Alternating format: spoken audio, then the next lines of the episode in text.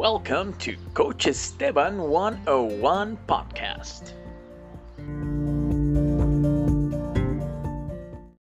Well, hello guys. Coach Esteban 101 speaking over here, and today we have our listening practice. Oh, yes.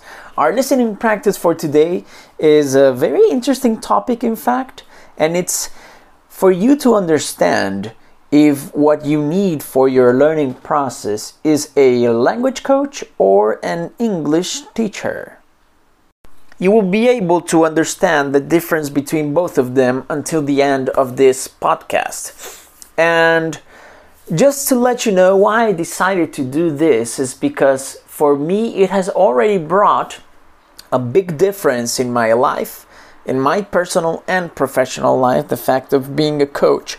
And I have been in both sides or both profiles, let's say like that. I have been teaching languages for 10 years since 2010 and as for today I have been a coach for 2 years since 2018 and in my life since I became a coach I could understand the importance of having like a guided process of setting yourself goals and objectives that will allow you to learn practically anything and it changed the fact that I became more motivated to all the things that I want to do or all the things that I would like to achieve. And since those are two of my passions, that's taking the English language to as many people as I can, and coaching, I found it to be an effective way of having significant changes in your life then I decided to mix both, and that's the mixture that I actually apply today with my coachees or my clients, as you may choose to call them. So I understand and apply both concepts of language coaching and the English teaching that I applied since 2010, and I've seen the results of them. But for that, for you guys to understand a little bit better what the difference are, we need to understand what does a professor or an English teacher do does, sorry, and what does a coach do? You know? So English teachers, they basically prepare lessons, they assign homework, they correct tests, they teach some type of knowledge that comes from a book or that they follow a specific way that they are asked to follow, but any sort of methodology, school, or whatever you might call it. And the other hand, a coach, he defines goals or actions and strategies that will allow the person to reach these goals. They are focused in personal development and the sessions are according to each of the objectives. So you don't say that you have to follow one specific line, you follow according to what the process is requesting. And one of the most interesting parts that I find is that a coach helps you discover and eliminate some of the obstacles that are self imposed by the coachee or the client. And these obstacles normally come in the way of frustrations or inhibitions or limiting beliefs. I don't know if it applies to you, but for me, it certainly applied when I was learning Portuguese. Um, as I noticed that in the beginning, I thought that people should understand me and not me understand them. And this is something I discuss further in my story, in the podcast about my story with the language or my story about uh, English uh, overall. And it's very interesting to understand that concept when you see, like, wow, it's so much bigger when you understand your limitations and when you are the one who goes and tries to fight them. So if you feel that you have had any sort of limitation uh, set by you or by somebody else about your English language, possibly a coach can help you with it. And some of the tools that like both coaches and English teachers use some tools or some specific supplies to help them aid the process of teaching a language. And the professors or English teachers' tools or supplies are basically a book, some files to prepare the lessons, and a dictionary. And I'm talking here about my personal experience because I've been a teacher for a long time and I was a teacher for a long time. And regularly, the supplies that I had to use were those.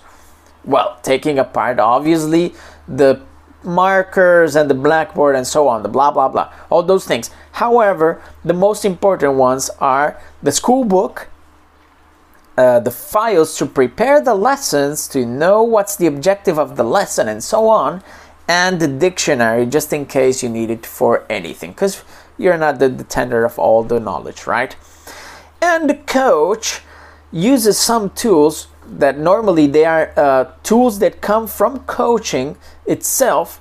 They could be articles or they could be images, role playing, stimulation, you know, some simulation as well. And this is one interesting one is that um, a coach can create its own tools or its own way of seeing the language, and that's something that I have done. I took some of the life coaching strategies and brought them to a, to the English learning environment just to identify some of these strengths and weaknesses that each of the coaches have. I also think it's important for you to know that although many people call themselves language coaches, you actually need to be a certified life coach at least to apply the knowledge and to apply the the information that you want to become or to call yourself a language coach. However, there are also some uh, certifications to become an actual language coach. As for now, as for today, I am currently a life and professional and business coach and a leader coach. And I have been a teacher for 10 years, and that's why I can call myself a language coach. Remembering you that if you are liking this contest, content, please subscribe to the podcast here in Spotify or Anchor.fm. And you can also check some of the other material that I have and it's in my YouTube channel, Coach Esteban 101, where you can actually see content in Portuguese and partly in English. Okay, and with no further ado, let's go to the main differences between a coach and a teacher. Normally, coaching or an English coach applies active learning. It means that he is committed to the person learning or experiencing actively the language. And in the other hand, the professors they have more of a passive process because they are the ones who pass the knowledge and the student just needs to be there absorbing.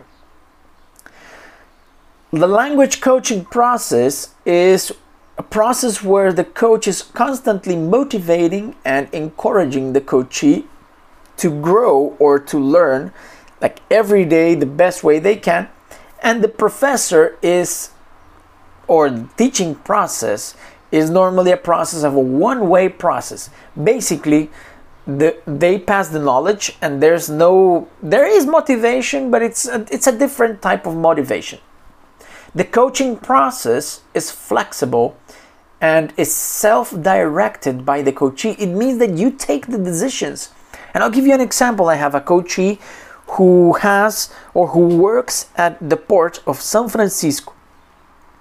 And since he works there, he his need or his objective has to do with vessels. And once he told me in one of the sessions, he was like, Okay, Esteban, I would like to start directing all my efforts to the vessel's language and this corporate vessel language. And I was like, Okay, let's go. So we from there we shifted our whole direction to fit his necessity. On the other hand, English teachers need to adapt to the, the book or the school that they are teaching. They have to follow a, uh, a specific order and, and a way like the, it's like a casted learning, you know, it's like close learning. That's why coaches generally do not use books, or if they use books, it's for specific purposes, and teachers normally use books. They need to follow the specific rules and the specific order of the chronological order normally. The coach will make you conscious of your limitations or your learning limitations, and this is according to your necessities as a coachee, and he will actually help you eliminate them or fight against them. And the professor is more of a formal teaching, you know. He he's the one who has the knowledge. You're he's the one that will tell you like, okay, this is the way you have to do it I'm, I, I teach and you learn you know? It's it's like a, a status type of thing. So that's why for coaching you say that teaching per se is kept to the minimum it is more of developing than of teaching. The, the intention is basically developing the person into somebody else something somebody better instead of telling them to learn a bunch of rules to apply and well teaching is more of instructive and mandatory. You know they, they keep it as an obligation for you. Coaches stimulate ref, reflection. They want you to reflect and have a feedback on how your process is going. And teachers are nor- teachers are normally more uh, demonstrative you know. They just show you how it is and they just let's carry on. So what happens is like the coach is actually adapting to the coachee. He's adapting to the client. He's making himself uh, let's say more flexible to fit the client's needs. And the teacher has to follow some specific rules or groups that follow that work through trial and error. And that is actually one of the reasons why when you're studying in a big group you're possibly not having as much results as you could. And there's actually a video of this in in my YouTube channel. It's called the Ringelmann effect. It's quite interesting.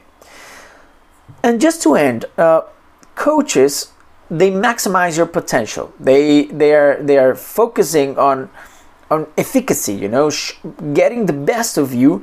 And teachers, they are focused on the content. They're not considering too much of the concept of a coachee. They just need to they need to teach like okay my objective today is to teach the structure of the past. And they focus their efforts on teaching the past and not necessarily on the coachee learning about the past. And this is a very different thing. It seems to be the same thing but it's very different if you focus on the fact that ah, i want to teach than if i say i want you to learn. And that's what the coach does. So basically if you really want to take the reins of your of your learning process or if you want to obtain a specific amount of attention that is really pers- personalized or, or tailor made for you if you really want to motivate yourself to learn the language and get a constant feedback by yourself and see your results seeing actually english go and get better and improve day by day and if you want to reflect and work on your limitations, what you need is that you need to choose a language coach. You need to transform your limitations into results, and that's what us coaches do. Good, guys? That's it for today in our listening practice. I hope you enjoyed, and I'll hope to see you next week's episode. And Coach Esteban 101 speaking. Bye bye bye.